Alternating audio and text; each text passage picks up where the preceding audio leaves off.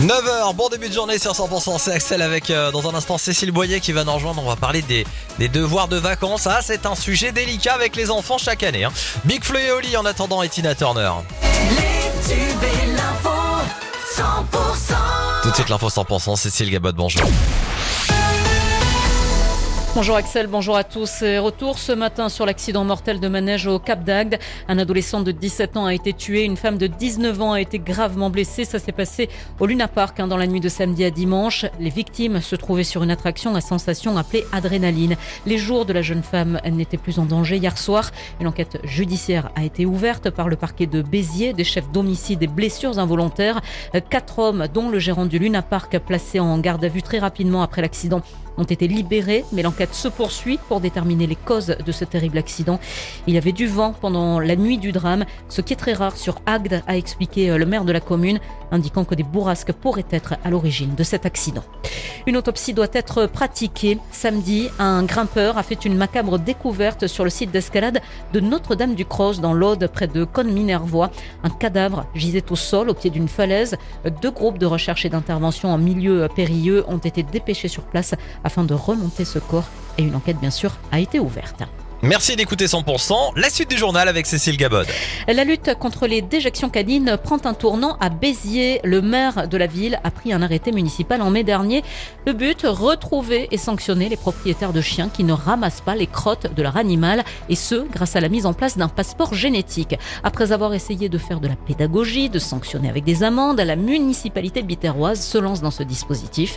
Il fait euh, déjà ses preuves dans d'autres pays, notamment à Valence en Espagne. À Béziers, seules les allées Paul Riquet et les rues proches sont concernées.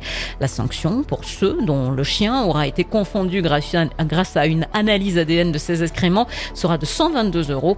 Un système de contrôle qui ne fait pas l'unanimité. Écoutez Magali, propriétaire de deux chiens à Béziers. Écoutez, moi, devant ma porte, de temps en temps, euh, il y a une crotte de chien. Alors oui, je râle, je dis que... euh, mais euh, j'ai pas l'impression qu'il y en a plus qu'ailleurs. Après, moi, je suis vraiment contre. Je trouve que c'est encore une histoire de répression au lieu de faire de, la prévention et de l'éducation. D'autant que euh, je pense que c'est pas du tout rentable son histoire. Ça va coûter des sous et des sous euh, euh, à la ville. Pour finalement, ça va pas rapporter tant que ça. Voilà pour le témoignage de Magali au micro euh, de Margot Alix. Et à la mi-septembre, donc euh, pendant deux jours, les propriétaires de chiens pourront aller sur euh, les allées Paul Riquet à Béziers pour faire cette analyse ADN gratuitement. Cette question à présent, l'enseigne Tridom va-t-elle passer sous pavillon Bricorama? Tridom, hein, qui est né à Narbonne en 1995 et qui est présente dans dix villes du sud de la France, comme à Carcassonne, mais aussi à Perpignan ou bien encore à Mende. Une offre a été faite au président et directeur général de la structure rupture.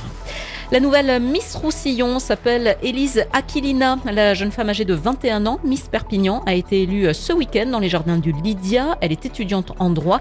Miss Languedoc a également été élue ce week-end. Il s'agit d'une Montpelliéraine. Maxime Tessier est âgée de 19 ans et les deux jeunes femmes participeront à l'élection Miss France qui aura lieu au mois de décembre prochain. Égypte, la passion des mondes, c'est l'exposition qui est à voir en ce moment au Muséum d'histoire naturelle de Perpignan. Pourquoi pas une idée sortie pendant ces vacances. Puis sachez que les fêtes de Quillan dans la haute vallée de l'Aude se préparent. Elles auront lieu du 11 au 16 août prochain. Dans le reste de l'actu, Cécile. La France a décidé de suspendre jusqu'à nouvel ordre toutes ses actions d'aide au développement et d'appui budgétaire au Burkina Faso. Cette annonce est prise alors que le Burkina Faso et le Mali sont solidaires des militaires ayant pris le pouvoir au Niger. Trois familles ont été touchées par la chute de branchage hier après-midi sur la commune de Sainte-Croix-du-Verdon dans les Alpes de Haute-Provence, à proximité d'une base nautique.